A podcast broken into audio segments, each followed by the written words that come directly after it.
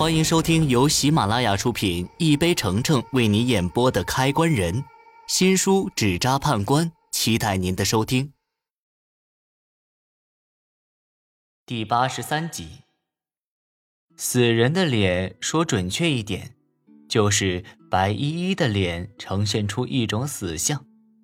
之前在店里拼命学习的那半个月，我算是看遍了各种书籍。其中有一本就是师傅收藏的，叫《观相》，上面画了很多面相有关的图，其中有一部分就是讲死人像的。因为我干的活是吃死人饭，对死人有关的事情我也是特别的上心。眼前的白依依印堂发黄，眼神无光，人中还隐隐约约的能看出一道黑线。一般有这样面相的人。可都是死人，但是现在他竟然还能和正常人一样走路、跟人打招呼，也是够新奇的。人家跟我打招呼，我不能不回。你、你、你好，请问你是？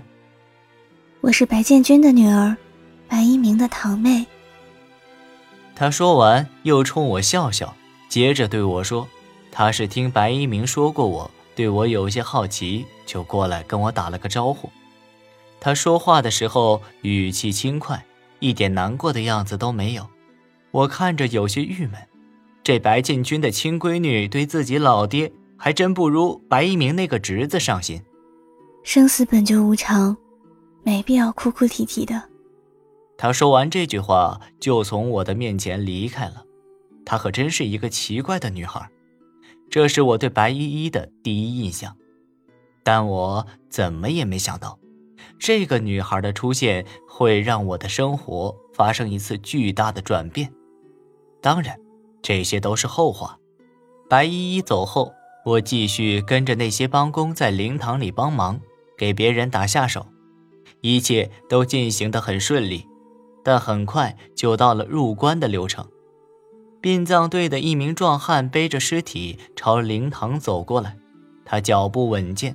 面色如常，完全不像白大柱背尸那样，整个人摇摇晃晃的。他一步步地走到棺材旁，这时灵堂外突然吹来一阵特别小的风，不知道为何，这风不大，吹到我身上时却带着一种很阴冷的感觉，让我的手臂上迅速起了一层鸡皮疙瘩。我看了眼周围的人。大家都面色如常地盯着壮汉，谁也没有因为这风起异样。好奇怪，难道这风是故意朝我吹的？此时，壮汉旁边的人已经走上前，打算接下他背上的尸体。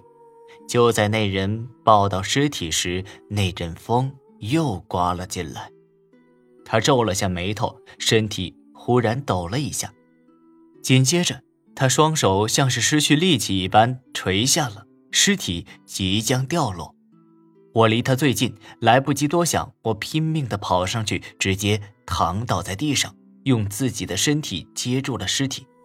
碰到尸体的瞬间，我就闻到了焦糊味。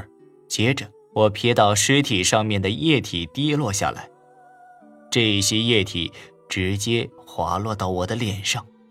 一股冰凉的感觉瞬间在我脸上划开，我感觉胃里就像翻江倒海一般，难受的我想骂脏话，因为这玩意是尸水，具体有多恶心我都无法形容。